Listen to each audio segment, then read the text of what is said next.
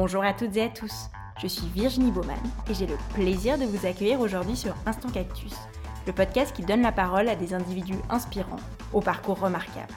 Leur point commun Ils ont su croire en eux afin de prendre leur envol et mettre en scène leur passion, talent, conviction et potentiel. Au-delà d'une simple valorisation de ces vécus passionnants, Instant Cactus se veut aussi une exploration des réflexions et questionnements qui ont jalonné leur chemin. En espérant que leurs parcours et leurs mots vous insufflent l'envie de prendre votre envol, je vous souhaite une très belle écoute. Pour ce nouvel épisode, j'ai le plaisir de recevoir Taline Bodard. Après deux expériences humanitaires de terrain, l'une au Guatemala, puis la seconde auprès de United Nations Volunteers au Mexique, Taline s'est à présent engagée auprès du Comité international de la Croix-Rouge. Cet épisode est l'occasion de revenir sur son parcours en Amérique latine et de découvrir la réalité de situations souvent peu médiatisées.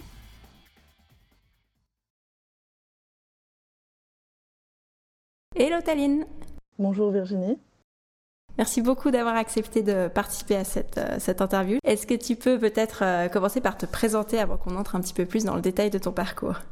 J'ai 28 ans, euh, j'ai grandi en Suisse mais je suis d'origine belge et libanaise. J'ai étudié le droit à Genève en commençant par le bachelor et ensuite en me spécialisant en droit international humanitaire et en droit de l'homme pendant mon master. Euh, j'ai beaucoup voyagé euh, pendant mes études et, ensuite après mes études. J'ai vécu dans plusieurs euh, pays en Europe et en Amérique latine, notamment pour, pour les études, mais aussi pour les voyages et pour, et pour mes expériences professionnelles de terrain d'humanitaire. Génial, ouais, on va y revenir dans un petit instant. Euh, justement, quand on s'est parlé la première fois, et puis tu le redisais à l'instant, mais tu m'as dit que tu avais fait des études en, en droit et que tu as vite réalisé que devenir avocate, ça ne te convenait pas forcément. Enfin, tu te voyais pas, tu te projetais pas trop. Et pourquoi est-ce que tu avais choisi droit? Est-ce que c'était un peu par dépit? Ou est-ce que c'était, euh, voilà, tu avais l'inspiration à ce moment-là de, de devenir avocate? Alors, je pense que j'ai toujours eu euh, cette envie euh, de défendre les gens qui en avaient besoin. Donc, euh, c'est vrai qu'à l'époque, euh, étudier euh, le droit semblait être la voie la plus logique à suivre. Par contre, euh, comme tu l'as mentionné, quand, quand j'ai commencé mon bachelor, j'ai réalisé qu'étudier le droit suisse allait me restreindre géographiquement au pays, vu que le droit change d'un pays à un autre et que si euh, je voulais ensuite plus euh, me focaliser dans l'humanitaire, euh, il valait mieux pour moi de, me spécialiser en droit international ensuite euh, au master pour pouvoir un peu euh, ouvrir les portes et que je puisse le pratiquer un peu partout dans le monde. On va revenir un petit peu plus sur le, sur le détail de ton parcours, mais tu me disais quand on s'est parlé la première fois que tu avais eu la chance d'avoir eu un déclic, tu avais eu un déclencheur. Est-ce que tu peux nous raconter un petit peu ce que c'était et quel rôle ça a joué par la suite? Oui, alors volontiers. Euh, c'est vrai que je me souviens de, ce moment tout au début de mes études de droit, donc euh, la première année. Il y avait une conférence euh, à l'université de Genève dont je ne connaissais pas très bien le, sujet de la conférence. C'est vrai qu'elle était plutôt le soir après une journée entière de cours de droit. je n'avais pas envie d'assister à une autre conférence. Je préférais faire autre chose. Euh, mais une amie à moi allait à cette conférence et a vraiment insisté pour que je vienne avec elle. Euh, donc euh, j'y ai été sans vraiment savoir en quoi elle consistait. Et il s'est avéré que cette conférence a été donnée par un ancien délégué de terrain du CICR, donc du Comité international de la Croix-Rouge, qui avait fait 20 ans de terrain et d'humanitaire. Et en fait, dès que ce délégué a commencé à expliquer son parcours et ses expériences humanitaires, j'étais tout de suite scotché euh, à ce qu'il disait. J'ai même pas vu euh, l'heure et demie de la conférence passer. J'ai l'impression que ça avait duré deux minutes. Et euh, c'est vrai qu'à partir de ce moment-là, j'ai focalisé en fait toutes mes études, toute ma vie dans cette direction-là, dans, le, seul but ultime d'être un jour aussi délégué de terrain pour le CICR. Et donc, c'était vraiment génial. J'ai focalisé toutes mes études, mes voyages, toutes mes expériences là-dessus. Et, euh, et c'est vrai qu'à peu près euh, au même moment, il y a quelques années, euh, en, rangeant de fond en comble, je suis tombée sur un exposé en fait que j'avais fait pour un examen d'anglais que, tu, dois savoir lequel c'était parce qu'on on était à l'école ensemble, c'était le, Trinity, je crois. et en fait, le sujet de mon exposé en anglais était la création de la Croix-Rouge par Henri Dunant. Donc je pense que c'était vraiment en fait depuis que j'étais enfant, c'est à l'âge de 9 ans que j'ai fait cet exposé. Depuis que j'étais enfant, j'avais une aspiration et une grande inspiration justement à, me focaliser mon travail et ma vie envers la Croix-Rouge c'est fou. Du coup, en fait, quand tu regardes en arrière, ça connecte vraiment. Enfin, du coup, euh, ton parcours est assez logique, en fait, au final. Parce que tu avais des personnes dans ton entourage qui étaient actives dans le domaine de l'humanitaire ou pas du tout? Euh, pas du tout. Bon, ma, maman a travaillé très longtemps euh, à l'ONU, mais euh, c'était pas exactement le, même travail que, la Croix-Rouge. C'était moins, de terrain, c'était plus dans les ressources humaines. Donc, je pense que j'ai bon, grandi à Genève aussi, hein, entourée d'organisations internationales partout, avec ma maman à l'ONU. Je pense que ça aide aussi. Mais dans mon entourage, mes amis, etc., non, c'est plutôt ensuite en, étudiant et en travaillant que j'ai rencontré des gens qui avaient à peu près les mêmes aspirations que moi. Du coup, pour euh, voilà, parler un petit peu plus de ton parcours, maintenant qu'on a planté un petit peu le décor, après tes études, donc tu es parti au Guatemala, donc tu évoquais un voyage, je crois que c'était un des premiers, donc avec une amie, et ça a duré plus longtemps que prévu, d'après ce que tu m'as dit. Est-ce que tu peux nous raconter un petit peu bah, pourquoi tu étais parti déjà, et puis comment ça s'est passé après au fil du temps? Alors c'est vrai que quand on cette amie-là, je l'ai rencontrée pendant mes études de droit. Elle, a les mêmes euh, aspirations que moi, les mêmes rêves que moi. Elle est d'ailleurs au CICR aussi maintenant. Euh, et on a décidé après nos études euh, de voyager en Amérique latine. C'était le moment parfait. On était encore très jeunes.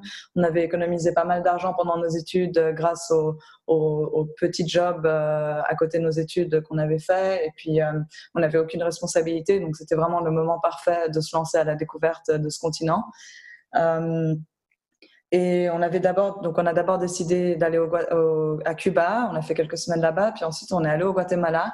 Et c'est vrai qu'on voulait quand même voyager euh, sans pour autant oublier euh, nos aspirations humanitaires. Donc une fois qu'on est arrivé au Guatemala, euh, on a contacté un chirurgien guatémaltèque qui travaillait là-bas. En fait, mon ami avait vu une vidéo de ce chirurgien sur Vice qui expliquait son travail. Et en fait, la vidéo s'appelle carrément, elle est encore accessible. Elle s'appelle euh, The Guardian Angel of Guatemala, donc l'ange gardien du Guatemala, et explique euh, vraiment, vraiment génial, explique le travail de cet homme dans ce pays. Euh, donc cet homme, a, il s'appelle Jorge, il a étudié euh, médecine, il a eu euh, l'opportunité d'étudier médecine aux États-Unis, il est devenu très très compétent dans son domaine, il a ensuite décidé, de retourner dans son pays qui avait beaucoup plus besoin de chirurgiens compétents que les États-Unis par exemple, afin de continuer à travailler dans un hôpital et de recevoir un salaire la journée, mais le soir de se porter volontaire au service des paramédics et et des pompiers euh, guatémaltèques. Donc, il travaillait jour et nuit euh, pour, euh, pour venir en aide le plus possible à sa population partout dans son pays. Donc, très inspirant son parcours. Et donc, on, a décidé, sans vraiment avoir aucune attente, à le contacter une fois qu'on arrivait là-bas. Il a été très avenant. Il nous, a dit, bien sûr, on se voit dès, dès que vous arrivez. Euh, on a passé toute une après-midi avec lui à discuter de son parcours, à discuter de ce que nous voulions comme expérience, etc. L'après-midi est passé vraiment euh, très rapidement et euh, on a eu l'excellente surprise à la fin qui nous propose, vu qu'on était tellement motivés à faire du travail humanitaire, à être entraînés par lui donner euh, des services médicaux basiques en urgence avec lui, comme par exemple désinfecter des plaies, mettre des bandages, prendre euh, le pouls et la tension, euh, mettre des intraveineuses, puis faire des points de suture aussi. ça ne pas arrivé souvent, mais oui, c'était un peu ça dont faisait partie l'entraînement, comme, comme un entraînement d'infirmière au final, mais beaucoup plus rapide et intense. Savoir quel médicalement se retrouvait où, dans quelle ambulance, etc. C'était un entraînement très intense de quelques semaines qui nous a ensuite permis de partir carrément en urgence avec lui, euh, surtout à Guatemala City, parce que c'est là que se retrouve la plupart de la population et la plupart des urgences euh, graves. Donc on, faisait ça plusieurs fois par semaine. Euh, c'était très intense, mais très instructif en même temps. La plupart des urgences qu'on avait consistaient en des blessures par balle, des accidents de voiture, des violences domestiques, des glissements de terrain, euh, des choses comme ça. Et c'était très intense, très violent, mais euh, très extraordinaire aussi euh, comme expérience et comme travail. Et ça nous a vraiment appris à mon ami et à moi que le travail de terrain nous plaisait énormément et qu'on était effectivement assez bien construite à faire ce travail. Et euh, donc un voyage euh, touristique de deux semaines s'est avéré être un voyage humanitaire de quatre mois au final, avant que je décide de, continuer à voyager, à découvrir d'autres pays euh, comme, comme ce que je voulais faire à la base. Génial. Et du coup, tu as découvert quoi comme pays après? Après, euh, ce qui était génial, c'est que je suis descendue l'Amérique centrale en van avec euh, des personnes que j'avais rencontrées au Guatemala. Donc vraiment euh, en, van version années 80, génial. Donc on pouvait dormir dedans aussi. On était cinq. on a traversé toutes les frontières ensemble. On a fait deux semaines ensemble comme ça à travers El Salvador, Honduras et, et Nicaragua aussi. Une fois au Nicaragua, on, avait, on a eu quelques problèmes de papier en fait avec le van, donc on a dû se séparer pour que mon ami retourne euh, s'occuper de son van. Et moi, j'ai continué seul le voyage à travers euh, le reste du Nicaragua, le Costa Rica, le Panama, la Colombie. Euh, et mon frère m'a rejoint ensuite en Colombie et on a fait ce pays-là, Pérou, Bolivie. On est retourné au Guatemala et on a fait le Brésil aussi ensemble.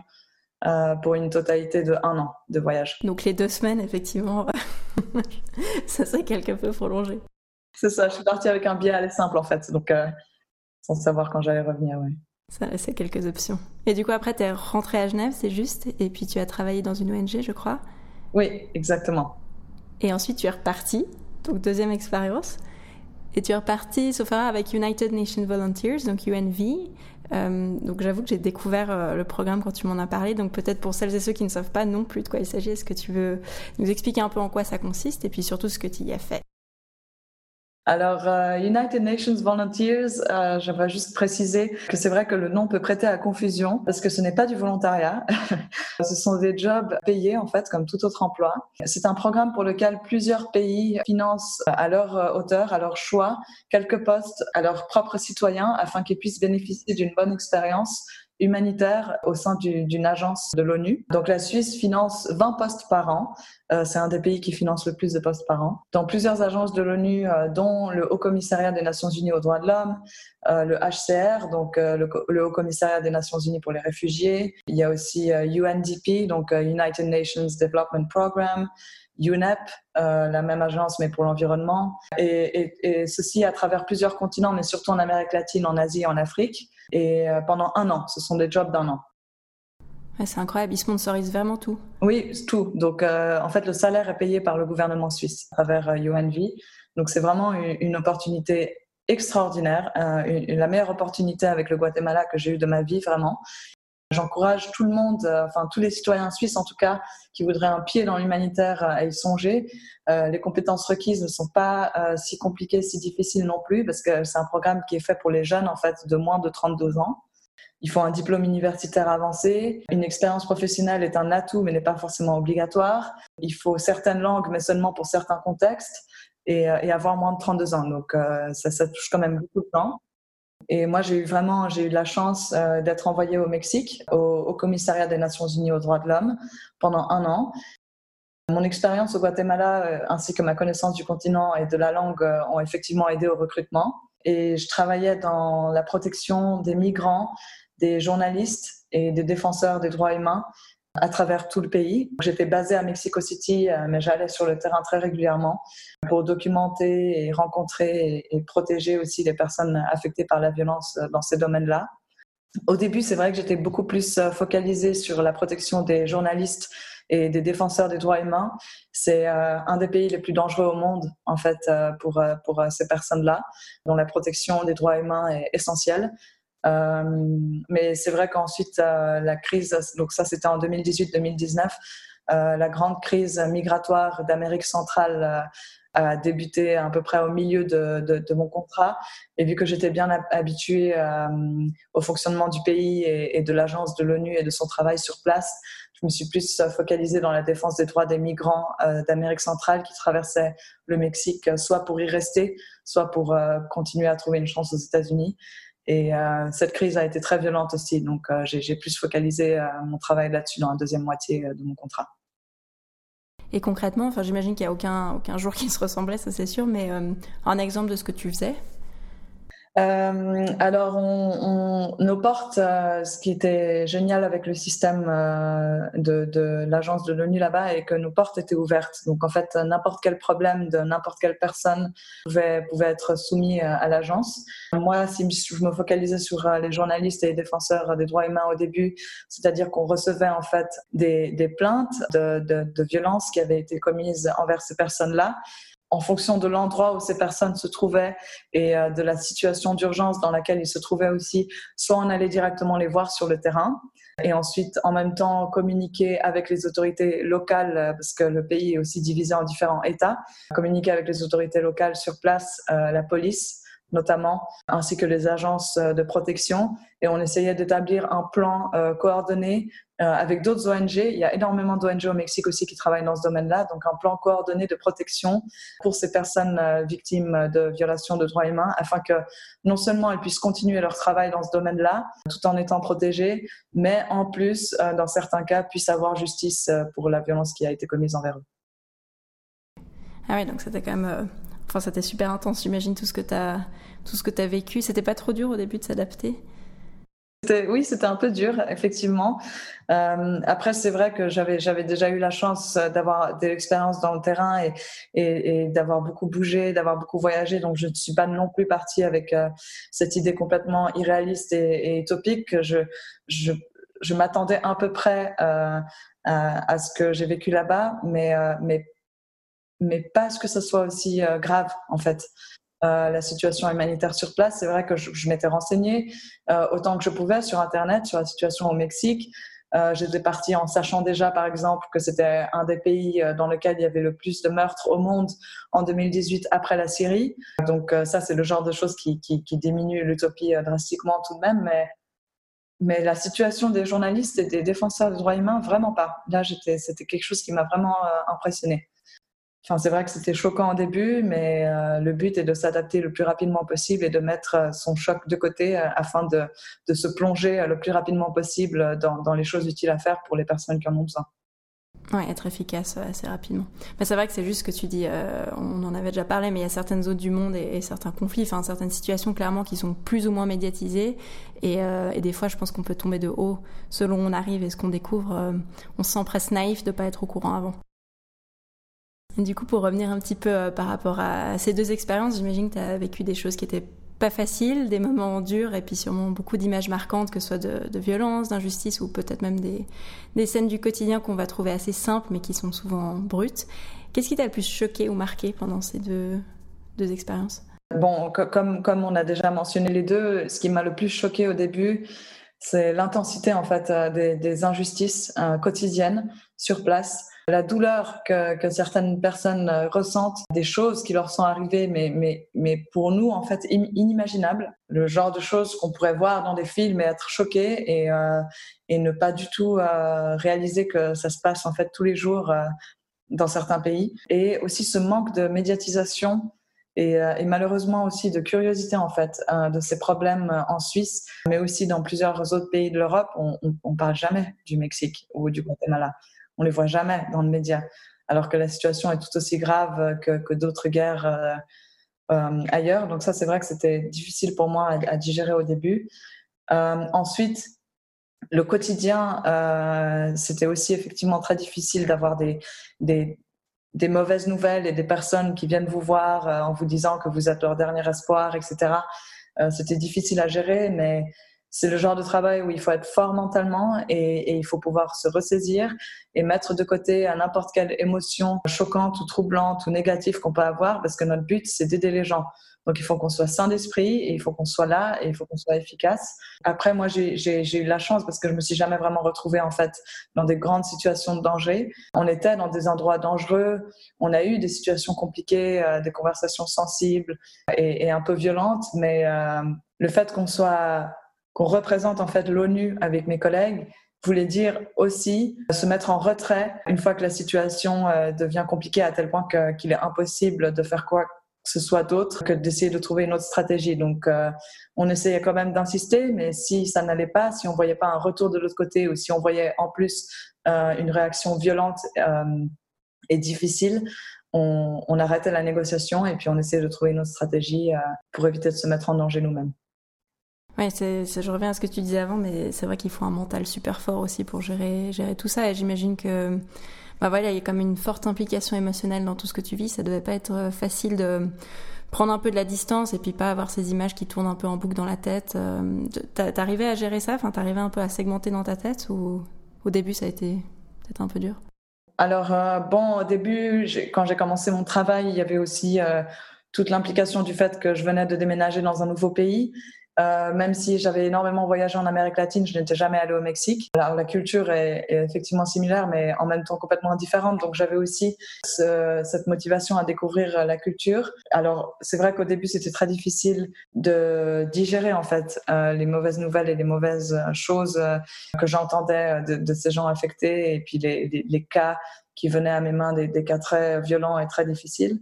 Mais tout humanitaire sait que son travail va être très difficile en arrivant sur le terrain et donc se prépare aussi euh, préalablement mentalement à, cela. Et, je pense que aussi mon expérience au Guatemala m'a permis d'avoir un estomac euh, assez euh, solide, ce que je conseille d'avoir aussi d'ailleurs, c'est très utile. Donc oui, c'était difficile, mais, mais comme, comme je l'ai mentionné avant, en fait, je, mettais tout ça, en fait, c'est devenu un automatisme au bout d'un moment, parce que je mettais tout ça de côté, parce que je, je, je, je remarquais que j'avais vraiment besoin d'être là pour, pour les gens, et que être là pour les gens veut dire être sain et être concentré et être entièrement là pour pouvoir les aider et donc mettre de côté euh, toute, euh, toute chose négative mentale euh, pour, pour pouvoir bien faire son travail. Ensuite, c'est vrai qu'on travaillait énormément. Euh, il y a des fois où je travaillais plusieurs jours à la suite euh, pendant quelques semaines, mais on avait quand même un bon système au bureau, un système de calendrier d'urgence. Donc en fait, euh, il y avait peut-être une semaine sur deux ou une semaine sur trois, quand je faisais moins de missions, où j'étais sûre qu'on n'allait pas me contacter en dehors des heures de travail et que j'allais pas avoir d'urgence. Et donc ça, ça m'a énormément aidé. C'est un système qu'on a mis en place ensemble avec mes collègues en fait. Ça m'a énormément aidé à à, à, mettre euh, mon travail de côté et à me ressourcer, sortir avec mes amis, faire du sport, voyager partout dans le pays. Euh, c'est un pays incroyable. Au final, euh, ça a été. Ouais, tu avais quand même des moments un petit peu off pour lâcher la pression et puis, ouais, comme tu disais, te ressourcer un petit peu avant de repartir. Exact. Et je lisais un article il n'y a pas très longtemps qui disait que l'humanitaire euh, aussi souvent entre euh, bah, une sorte d'idéalisme et de l'autre côté la réalité du terrain et que les équipes mobilisées y vont avec les meilleures intentions évidemment mais qu'elles sont vite confrontées, c'est ce que tu disais avant, à la réalité du terrain et qu'au fond c'est un travail de l'ombre qui est peu médiatisé selon les zones du monde avec souvent des désillusions. Est-ce que toi ça a été ton cas? Est-ce que des fois tu as été frustré parce que tu te disais bon bah en fait cette action elle s'arrête là, je peux pas aller plus loin et on, on va pas pouvoir faire mieux que ce qu'on a fait même si c'est déjà incroyable. Est-ce que tu as eu des frustrations comme ça? Beaucoup. oui, alors ça, bon, ça c'est quelque chose aussi que, que j'ai découvert. C'est pour ça que mon expérience était, était vraiment géniale en fait au, au Mexique parce que j'ai vraiment, elle m'a appris euh, énormément de choses euh, au niveau de l'humanitaire. Et, et, une des, des, des choses qu'elle m'a appris, c'est de faire face à ces frustrations et, euh, et de, de, les gérer du mieux possible. Honnêtement, c'est vrai que si les organisations humanitaires arriveraient à tous leurs résultats qu'elles espéreraient, et dont, et dont elles auraient envie, euh, le monde serait bien meilleur. Donc, euh, donc effectivement, j'étais souvent frustrée, euh, ça faisait souvent partie de mes émotions personnellement. Et aussi vouloir protéger tout le monde et changer la vie de, de toutes les victimes de violations grossières des droits humains que j'ai rencontrées faisait partie de, de, mon quotidien, du moins au début, jusqu'à ce que la réalité me frappe et que je comprenne en fait la complexité du domaine. C'est vrai que c'était difficile pour moi au début de, de comprendre et de m'adapter à tout ça. Je suis pas non plus partie euh, avec une utopie euh, complète comme je le mentionnais avant, euh, mais c'est vrai que mon idée était quand même plus utopique que la réalité. J'imaginais atteindre plus d'objectifs positifs, mais en fait, j'ai réalisé ensuite sur place que chaque victoire, qu'elle soit minime ou majeure, valait complètement la peine et valait tous les efforts et toutes les frustrations et me motivait énormément en fait à, continuer énergiquement mes efforts, même, même si cela voudrait peut-être dire plus de frustration entre temps c'était pas grave. Juste euh, rencontrer des gens qui vous remercient pour votre travail et qui vous disent euh, que, la vie a changé grâce à vous, ça, vaut tout l'effort du monde et ça vaut aussi toutes les frustrations parce que ça, prouve qu'on est quand même là pour quelque chose. Euh, même si on voudrait être là pour plus, il y a toujours, si on continue dans cette voie-là, on peut de toute façon faire mieux. donc voilà, j'ai aussi quelques exemples de bonnes nouvelles qu'on a eues. je ne sais pas si tu voudrais que je les partage. Si tu peux, avec plaisir. Et alors, l'exemple qui, qui, me sort tout, de suite, un des plus grands exemples, c'était que grâce au travail de mon collègue et moi, certaines personnes, six pour être précise, sont sorties, c'était des personnes qui défendaient des droits humains, euh, sont sortis de prison après avoir été détenus euh, illégalement pour des meurtres euh, qu'ils n'avaient aucunement commis pendant plus de dix ans, sans procès équitable, sans opportunité en fait de sortir. Un cas très compliqué, très lourd, qui nous, qui nous a pris énormément de temps en plus de tous les cas d'urgence qu'on avait. Donc ça, c'était vraiment la victoire de l'année en fait. Ouais, J'imagine ça devait être assez, assez émotionnel aussi.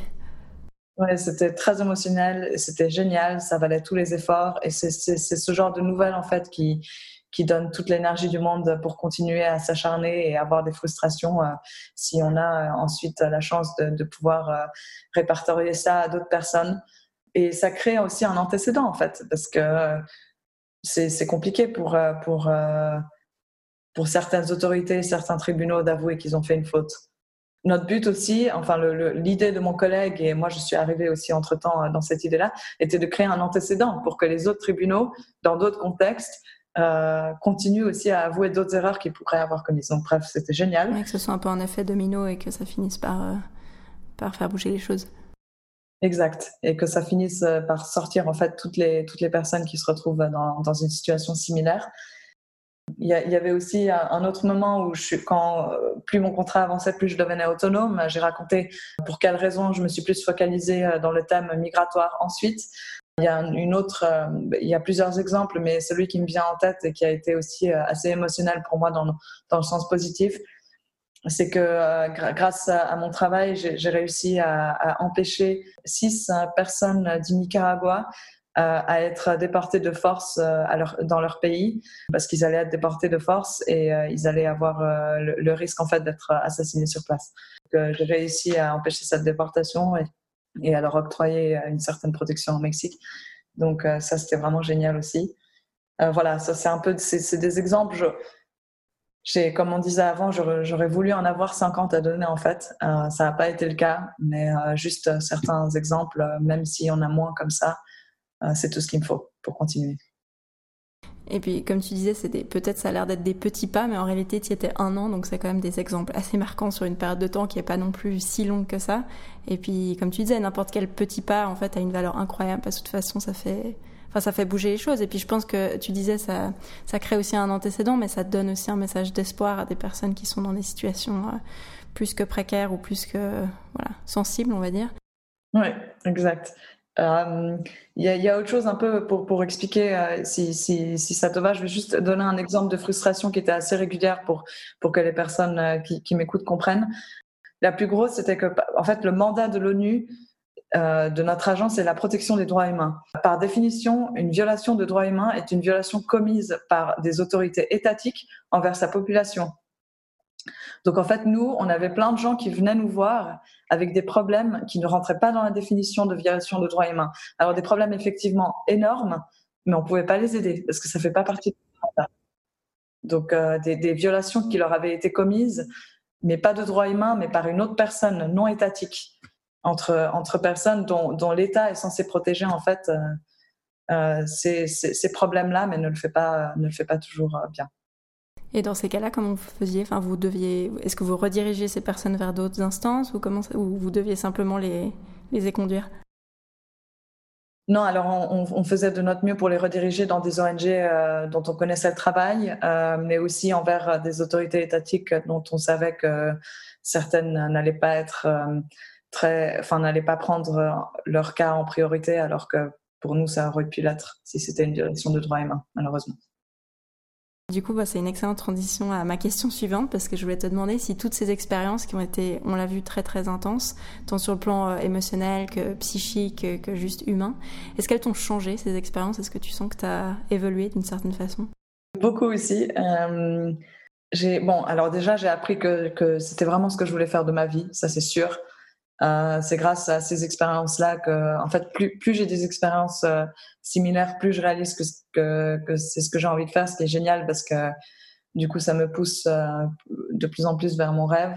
grâce à ces, expériences, j'ai vu que j'en étais capable en fait. Au final, j'ai vu que ça s'était bien passé, que, j'avais bien réussi, même si j'ai j'ai pas réussi à faire tout ce que je voulais. ce que j'ai pu faire, je, l'avais assez bien fait.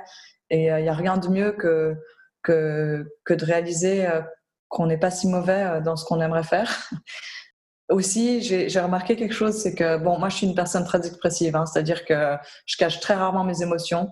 Euh, en général, les gens euh, savent direct euh, ce, que je ressens, ce qui n'est pas forcément une bonne chose dans certains contextes. Et en fait, j'ai réalisé aussi avec plaisir au Mexique que j'étais que j'étais capable, que j'étais capable d'avoir un visage neutre euh, et, immobile en fait sans expression quand j'en avais besoin, quand je me retrouvais dans des conversations très sensibles en face de personnes euh, que, j'avais vraiment enfin j'avais vraiment l'envie de, leur dire leur cas de vérité en face euh, mais je ne pouvais pas parce que ça ne servait à rien. Donc j'ai gardé mon calme et, mon poker face comme certains l'appelleraient. Et ça c'est quelque chose que j'ai appris aussi sur place et euh, j'imagine que ça t'a fait aussi sûrement prendre du recul sur beaucoup de choses, sur ce qui est nécessaire, sur les valeurs de base et, puis sur notre société, qu'elle soit de consommation, juste sur la société au sens euh, plus large du terme. Et, je me demandais comment tu vivais quand tu rentres en Suisse. Est-ce qu'il y a un, décalage, et même par rapport à ton entourage ou tes amis qui ont peut-être des parcours euh, j'allais dire traditionnels, mais c'est pas le bon mot, mais on va dire des, des parcours de bureau, pour utiliser ce mot-là, parce que à l'inverse du terrain. Est-ce que, hum, voilà, comment tu te sens quand tu rentres en Suisse et, comment tu te positionnes par rapport à tout ça? J'avoue que, mon retour à Genève, hum, je suis retournée à Genève directement après mon expérience au Mexique aussi. J'ai à peine eu euh, le temps de, faire le lien parce que j'ai commencé au CICR directement. Donc c'est vrai que la transition était assez courte et euh, j'avoue que j'étais pas euh, dans mon meilleur état. Et hum, en fait, c'était surtout dû au fait que j'étais revenue dans, un contexte et un pays qui, qui, n'avait, qui, était, qui est complètement différent. Et j'ai senti en fait euh, ce décalage, euh, surtout envers les nouvelles personnes que je rencontrais, dans n'importe quel contexte en fait, à travers des amis, etc. Les nouvelles personnes que je rencontrais, euh, c'est vrai que ça a été dur pour moi parce que c'est vrai que je, enfin, la Suisse, mais plus particulièrement Genève, est entouré d'une bulle un peu paradisiaque. Les gens ne, ne, réalisent pas vraiment ce qui se passe dans le monde et non seulement ne le réalisent pas, mais ne, l'ont pas vécu en fait. Donc je me sentais un peu intrus parfois. Mais c'est vrai que ça. Après, j'ai mes bons amis. Hein. J'ai mes très bons amis que j'ai depuis longtemps, depuis plusieurs années, avec lesquels il n'y a plus de, de, de filtres envers lesquels je peux être moi-même complètement. Je peux partager mes expériences et j'ai rencontré des, nouvelles personnes en travaillant au CICR, en fait, qui avaient les mêmes aspirations que moi, les mêmes rêves et, qui venaient de partout dans le monde et avec qui je pouvais me sentir un peu de nouveau dans une autre petite bulle humanitaire. Euh, mais c'est vrai que ça m'a pris euh, du temps. C'est vrai qu'au début, c'était très difficile pour moi. Et puis c'est pas évident, c'est très juste ce que tu dis sur Genève, euh, c'est une petite bulle et c'est très auto-centré, enfin on vit dans une espèce de, de, microcosme qui est complètement hors du monde. Et c'est pas évident aussi de trouver un petit peu, euh, moi j'aime bien le terme tribu, c'est pas évident de trouver sa tribu et les gens qui soient alignés avec euh, les mêmes intentions, les mêmes valeurs, donc c'est important d'avoir pu retrouver ça ici aussi j'imagine. Ouais, exact. Et puis bon, on arrive à un âge aussi où, je veux dire, on a quelques bons amis, ça nous suffit tu vois, on n'a plus besoin euh, d'avoir des centaines d'amis. Euh, on réalise avec l'âge que ça ne sert à rien. On a des, très bons amis, on en a plusieurs. C'est tout ce qu'on a besoin, quoi. On est clairement dans une période où de plus en plus de personnes aspirent à un métier plus humain, on l'a évoqué avant, et puis euh, bah aussi une quête du collectif, ça revient un petit peu à cette idée de, de, tribu au final, mais des tâches qui sont aussi plus utiles à la société, aux autres, avec des vraies valeurs, et puis on le voit un petit peu partout dans plein de, plein de médias, c'est la recherche du sens.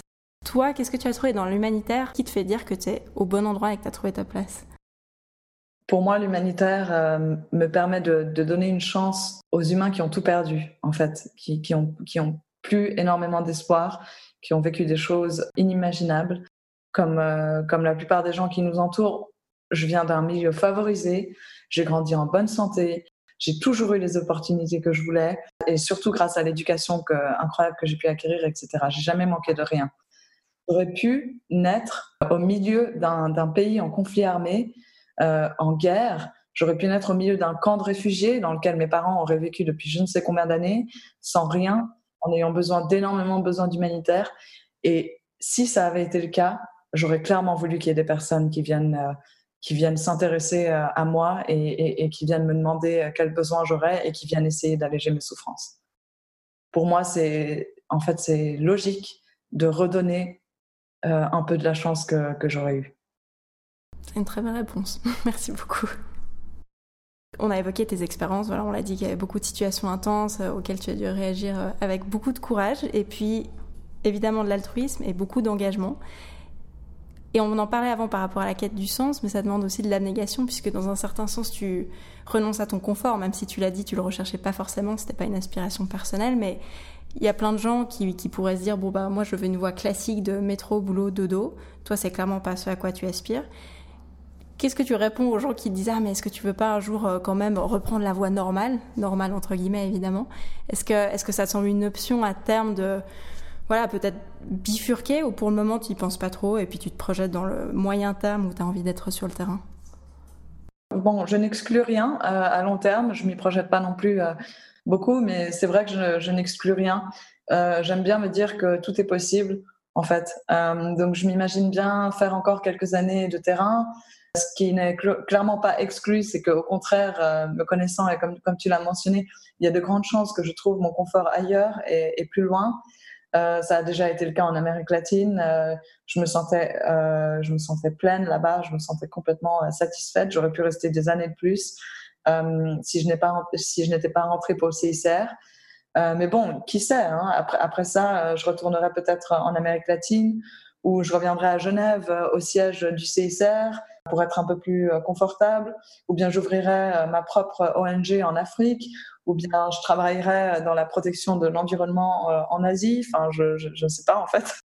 Euh, mais bon, ce qui est certain, c'est que je pense que déjà maintenant, je me le dis, donc euh, je, donc je m'imagine que ça va être de plus en plus intense, plus j'ai d'expérience de terrain. Mais je pense que je n'arrêterai jamais d'essayer d'aider les gens autour de moi, que ce soit à petite ou grande échelle, en fait, même si je change, même si je change de voie. Et du coup, on parlait de projets à plus ou moins long terme. Dans les projets à court terme, euh, tu disais avant que tu avais travaillé pour le CICR ou au siège à Genève, et tu vas bientôt partir, je crois, en mission sur le terrain. Est-ce que tu peux nous dire un petit peu ce que tu vas y faire? Alors, j'ai été, euh, j'ai été recrutée en tant que déléguée généraliste. Je serai donc envoyée sur le terrain dans un pays en conflit armé pendant un an minimum, et euh, je toucherai un peu à tout avant de choisir ma spécialisation.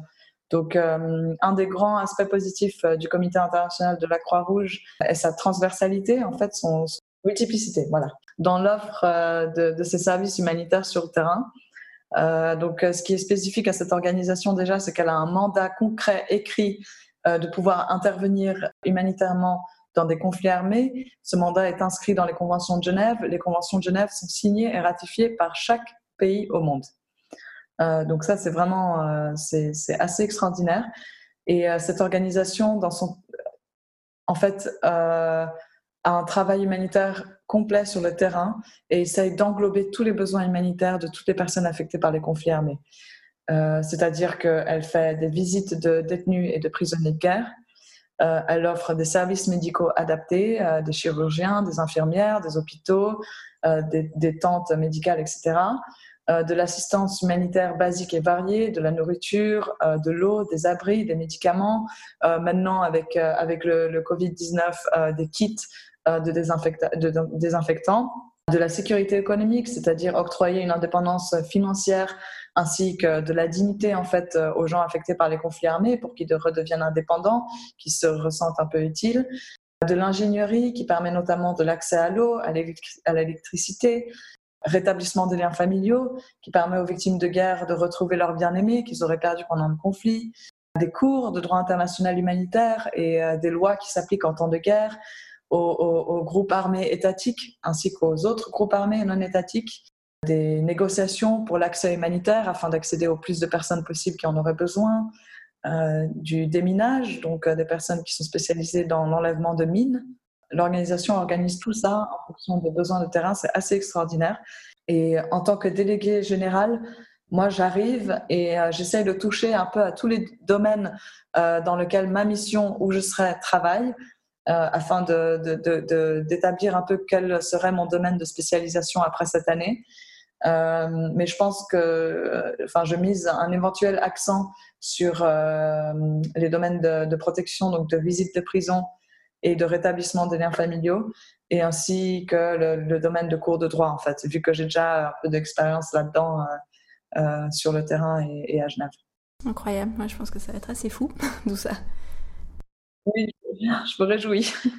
Tu dirais par rapport à tout ça que c'est quoi les qualités euh, requises, idéales, on va dire, pour être actif dans l'humanitaire sur le terrain? Et je fais un petit peu la jonction, mais quel conseil tu donnerais à quelqu'un qui veut prendre une voie similaire? Ce qui est très important pour, euh, pour se lancer dans une carrière humanitaire, euh, je dirais, est l'expérience préalable de terrain et les langues. C'est vraiment les, les, deux domaines où je miserais le plus d'importance.